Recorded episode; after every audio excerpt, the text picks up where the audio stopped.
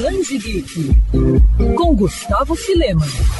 Acostumada a ser palco de finais de torneios como Copa do Mundo, Mundial de Clubes da FIFA e Olimpíadas, o Rio de Janeiro recebe neste sábado mais uma decisão, dessa vez a da segunda etapa do Campeonato Brasileiro de League of Legends. Considerado um dos principais impulsionadores do crescimento dos esportes eletrônicos, o game é um dos mais jogados do mundo. Seguindo todos os protocolos de segurança devido à pandemia da Covid-19, o evento não vai contar com a presença de público. O torneio, no entanto, vai ter transmissão ao vivo pela internet. A disputa pelo título acontece entre as equipes Red Kennedys e Rensga. Para o head de esportes da Riot Games, criadora do jogo, a expectativa para o evento é muito grande. Caco Antunes acredita que a final vai ser uma celebração. Bom, as nossas expectativas para essa final do CBLOL são duas, né? A primeira é a mais esportiva. A gente teve durante esse ano o começo de um novo modelo da liga. E a segunda grande expectativa tem a ver com a, o próprio evento em si, a própria comemoração que a gente pretende fazer do, da, da vida. Ainda segundo Caco Antunes, a decisão guarda muitas surpresas para os fãs e competidores. Acho que é uma decisão muito disputada, né? Nós temos dois dos times que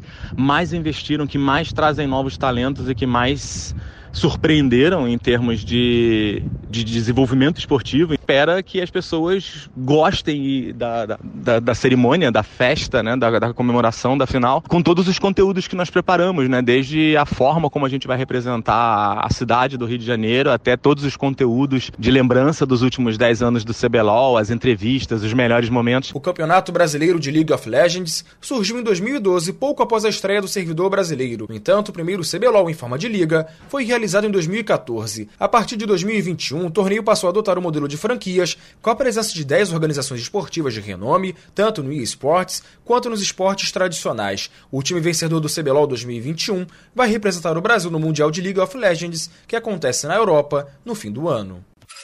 Quer ouvir essa coluna novamente? É só procurar nas plataformas de streaming de áudio.